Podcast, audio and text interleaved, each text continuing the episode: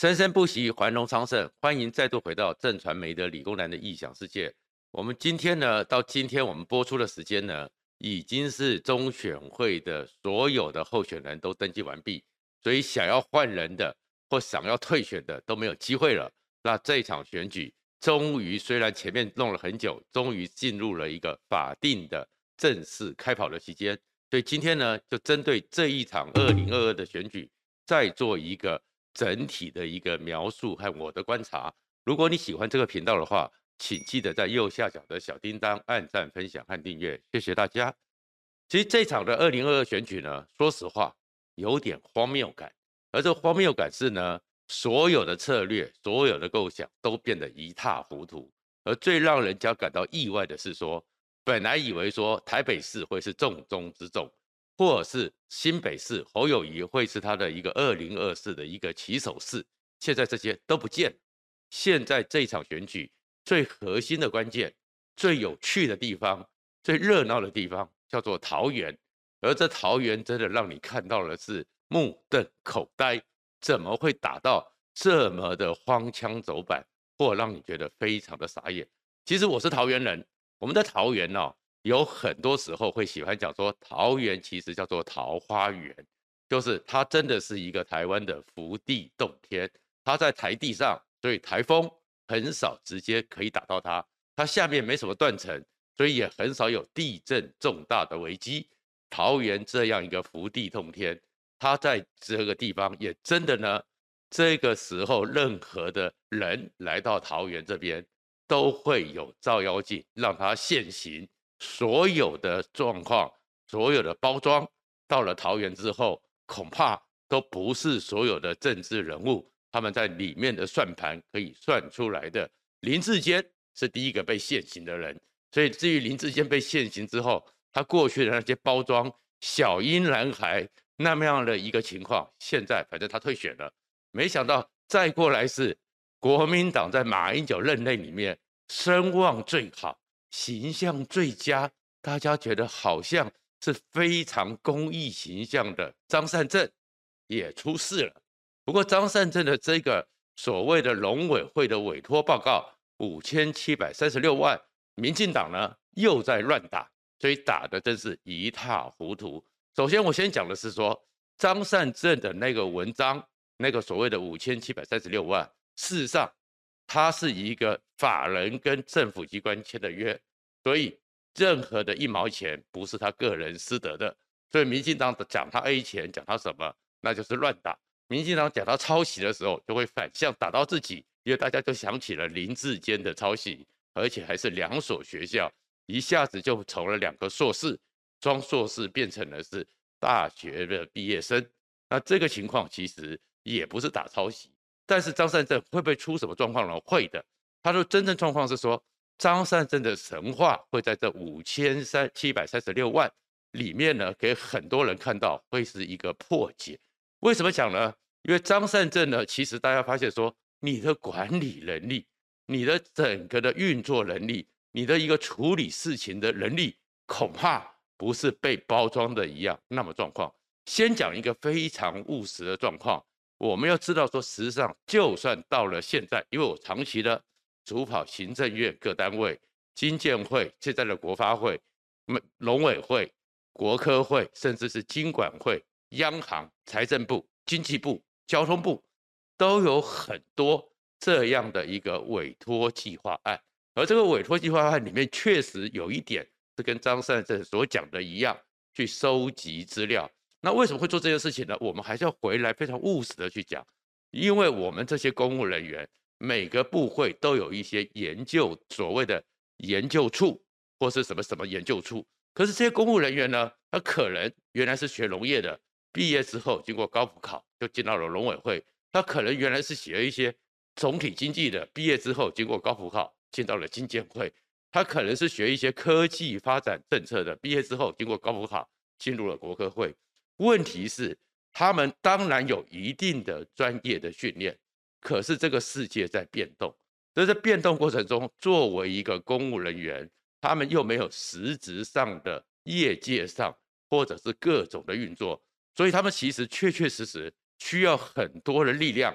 协助他们去收集各国的变化，收集各国的资讯。所以政府部门委托很多民间单位，包含宏基公司，去帮忙协助收集国际的资料，这个是非常合理的，而且对我们台湾来讲，也确实贡献很多。比如说共同管沟应该要怎么去处理，就需要你政府呢，加上我们国家的外交处境，有一个恶劣的邻居到处打压我们，我们的很多公务人员也没有实质的能能力到处去考察，而且对于实际的运务做，所以需要一些台湾人最厉害的就是。台湾的民间力量遍及全世界，所以透过这些力量，透过他们的脉络，去看到一些没有办法看到、没有被公开的资料，去探访一些，透过他们的脉络带回一些经验。比如说，在一九六零年代，我们的国科会加经建会，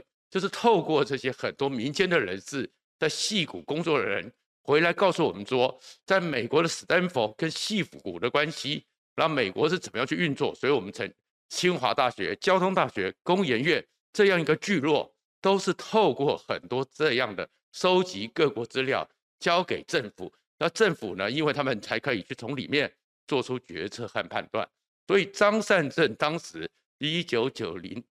在那个台湾加入 WTO 之后，农业备受冲击，而且电子化的一个状况，他当时是宏基公司。电子发展事业、电子化发展事业部的副总经理，他宏基去协助政府处理这些事情，其实没有什么问题，也没有什么利益输送的问题。所以民进党你不要乱打，乱打的话，大家就问：那你苏嘉全为什么干这种事？因为当时农委会主委是苏嘉全，其实这个是合理的。但是关键就在于，我也常常会去经建会、国科会、经管会的那些库房里面、图书库里面去看这些收集的资料。重要就是他去看一些。不是公开资讯，所以可以看到的，他们真的是拿了政府的委托之后，透过他们自己的脉络，比如说进到了机机公司，进到了 Intel，或是实质的到荷兰那边跟他们的城乡发展局去谈一下荷兰这样一个低洼之地怎么去做一些水库的管理，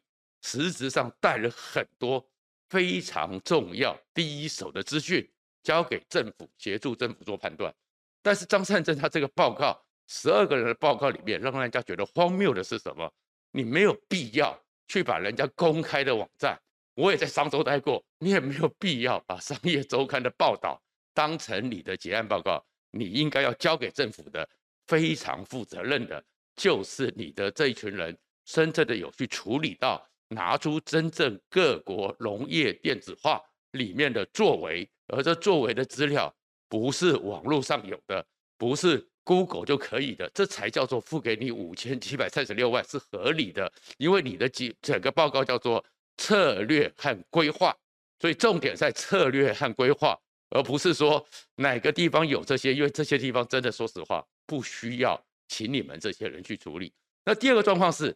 国张善政呢也不用去打他说他是有 A 钱或什么状况，他讲的也对。一毛钱都没进到口袋，因为这是宏基公司，是施正荣是非常爱护台湾的人，也是非常感念台湾给他这个机会，这样一个本土博士能够创造了一个宏基电脑，然后是台湾之光之一，所以施正荣也是非常愿意协助政府，所以这件事情也没有问题。但是你当时的张善政挂的是宏基公司，因为你过去是土木系，但是你刚好恭逢其盛。台湾在新竹成立第一家的高速电脑中心的时候，你从资讯中心主任去协助做硬体，然后开始有了名望，所以施正荣请你过去。所以当时你是负责电子化的副总，没有错。而且呢，施正荣在龙潭那边宏基渴望园区，那也是几十亿上百亿的一个大的建设案，也是张胜正在处理。讲难听一点呐、啊，在以张善政当时施正荣在那个十年里面宏基的地位，其实。这些五千多万里面再分给他，他拿到的所谓的一些所出席费或一些计划费，在他当时的地位根本是 small potato，所以他也没有 A 钱。可他的问题出在哪里呢？你虽然是你是领衔主持人，还有另外的共同计划主持人，可是你作为一个负责的人，你总要管理好吧？你总要让那个品质和素质能够做的让大家觉得你的管理能力。你的代理能力，你这中间的审查能力是有到一定水准的，不然你现在看到是一个桃园市，目它是我们台湾工业区最多、制造业最发达的核心，而且它二十几个工业区只属于桃园市政府，所以它也是我们台湾除了台北市之外，财政自足率高达七成以上，非常有钱的一个城市，预算一年一千四百亿以上。桃园市它的整个政府可以给运用的员工、公务人员的额度将近九千人，那目前有六千多人。如果你张善政一个五千七百三十六万三年的案子给我管理成这个样子，管理成的里面的内容的水准和品质这么的差，然后十二个人而已，你都没办法好好盯紧他们。我怎么可以相信一个一年一千四百亿预算都是纳税人的钱，六千个到九千个的公务人员，你能够管理得好？所以张善政行政院长，因为事实上大家才会想到他的行政院长也只是过度看守，就因为是过度看守，所以没做什么坏事，也就没有什么状况。因此，其实张善政他的一个国民党马英九时代。声望最好的行政院长也被破功了，所以真正的核心问题在这。但是如果民进党打得乱七八糟，什么又是什么抄袭，又是什么乱讲，打过头，民进党也不会得分。所以桃园这一局，张善政的形象、张善政的状况、张善政的神话跟林志坚一样，都从云端掉到了平地，开始回到了一般人会用正常的水准去检验。这个其实是蛮好的。以前的时候，社会学大师韦伯就讲，民主社会最重要的核心精神就叫除魅。这魅就是魅影的魅，妖鬼、妖魔鬼怪那个歌剧魅影那个魅。除魅的意思就是，太多的人在传统的社会、封建的社会、过去资讯不开发的社会里面，都会变成是 Christmas，充满了神圣的风格，充满了神话。民主就是除魅，让所有人能回到。去除神话，解构神话，所以桃园就是这么一个地方。所以其实张善政在桃园这场选举，当然他会受到很久，但是民进党也未必得分。可是呢，桃园就一直在扯这么多的时候，就回来我们就看整体的选举呢，桃园呢就会造成的是整个民进党原来的算盘已经都大乱了。当然在桃园那边还有郑宝清要参选的问题，事实上。以整个选民的结构来讲，郑宝清他的一个选票和他的一个将来对民进党基本盘能够松动的态度，其实是有限的。可是郑宝清的参选是民进党恐怕要非常面对，尤其是蔡英文时代的民进党一个非常难看的状况。中间选民，特别是浅绿的，曾经走过台湾民主化这一群。台湾浅绿的乡绅恐怕会对蔡英文的这个政权有很多的问号会产生。为什么？其实桃园是整个台湾民主运动跟宜兰一样，都是台湾民主运动最早的时候，而且真正的是流过血、流过泪的一个地方。四十几年前，就是在我国中一年级的时候，当时的中立事件，而当时的中立事件。其实就是桃园人、中立人，就算你政治权力再怎么搞，可是如果你搞到了超越了人的分际、人性的分际，明明这个就是吴伯雄和许金良，桃园人都知道中间里面这对兄弟因为什么样的状况变成是这样的分裂，而国民党党中央当时的蒋经国、李焕是如何的偏差，如何的用个人的私人的情绪去主导了这场选举。一次翻盘之后，又有作票疑云，就造成了中立事件。所以桃园人其实很在乎这件事情，而郑宝清也是在那个时候所觉醒的。而郑宝清也是民进党的创党党员，所以你看当时中立事件主角叫许信良，许信良的弟弟叫许国泰，而且其实就算是彭明敏的三个学生里面的大卫魏廷朝都是中立人，所以中立人对于一个过程中争取民主里面。过程中的一个是否符合规范，是否有叫本来是在乎的，所以现在当然说摊出来说，你郑宝清就是不如郑运鹏的民调，你的选票会低。可是你，在处理这过程中，对于曾经流过泪、流过血、流过汗这样的一个整个民进党的前辈，是这么的决绝，而且一刀切，好像完全的断裂。其实你是断裂掉民蔡英文的民进党跟台湾这数十年来艰辛民主路的那条脐带，所以这件事情也会让民进党受伤。而再过来的一个状况是什么？这个受伤的情况之下，其实桃园就会变成是一直是选举里面的主要的分子。可是民进党最在乎的，大家最认为能够决定胜负的是台北市，和陈时中就变得非常麻烦。没有错，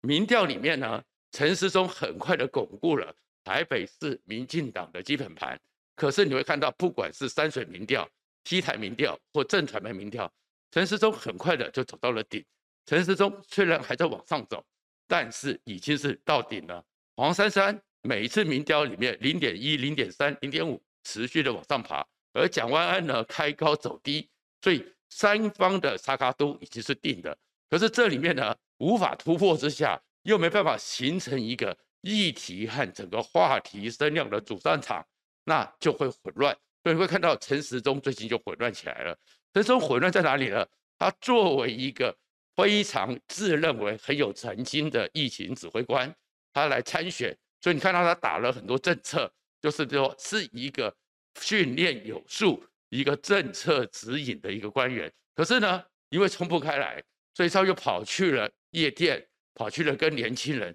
开始做一些那个其实叫做人设开始乱了。一个候选人，如果你的一个人设、你的一个定位开始模糊掉。开始变得一下转这边，一下转这边，其实那是一个危机。这种危机就跟蒋万安一样，蒋万安的问题就出在人设完全不确定。然后这个情况之下，所以陈时中是不是冲了起来就有问题？而黄珊珊呢，就持续的这样子，所以最后呢，会造成了一个结果，就是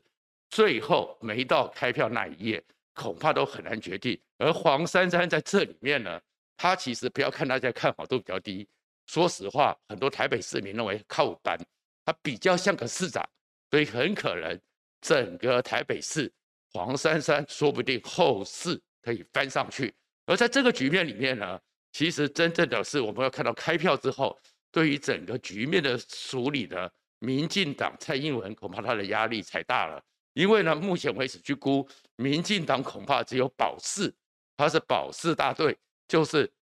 嘉义县。然后呢，台南、高雄、屏东、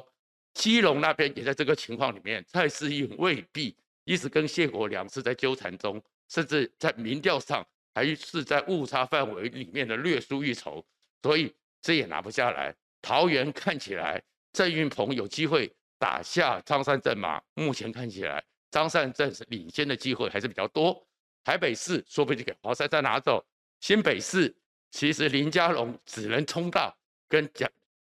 侯友宜的差距变小，所以如果开出来之后，民进党只有四席，蔡英文在开票页势必要辞掉党主席，而辞掉党主席之后，要负起责任的话，行政院长苏贞昌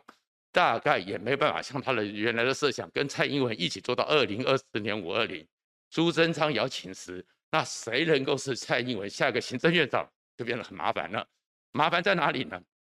因为郑文灿桃园已经搞砸了，华航、诺富特四大公投的成绩不好，林志坚的状况，如果最后郑运鹏还输了，郑文灿没有机会，也没有资格，还说他能当行政院长。再过来的话，那林佳龙呢？如果在这种情况之下没有达到一个目标，是一个非常光荣的败选，支离跟那个侯友谊的差距牵制住侯友谊。而且差一点点，可能在五万票、十万票之内，跟侯友谊的差距，所以林佳龙也没战功，也没办法当行政院长。那这样子的话，蔡英文后面可能只会是一个跑腿式的行政院长，那蔡英文的跛脚期就来了。而这样的情况里面呢，朱立伦也没有占到便宜，看起来现任者优先，目前搞成这么混乱，投票率偏低，对朱立伦的席次看起来是还不错的。而朱立伦的状况是说。他一直需要一场胜利，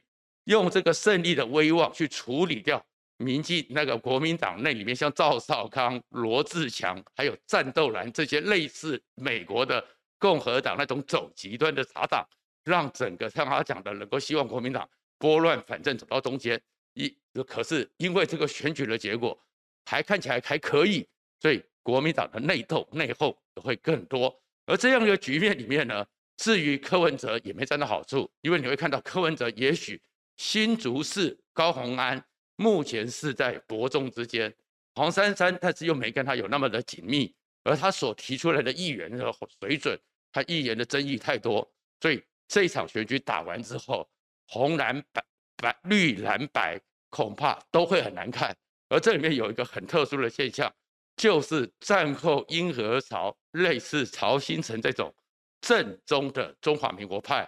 看起来会有一些动作。也许曹兴诚、郭台铭这一类正宗的以革新保台。为核心的中华民国派，在二零二二开票之后，会有什么样的集结？恐怕才是未来真正的大戏。谢谢大家。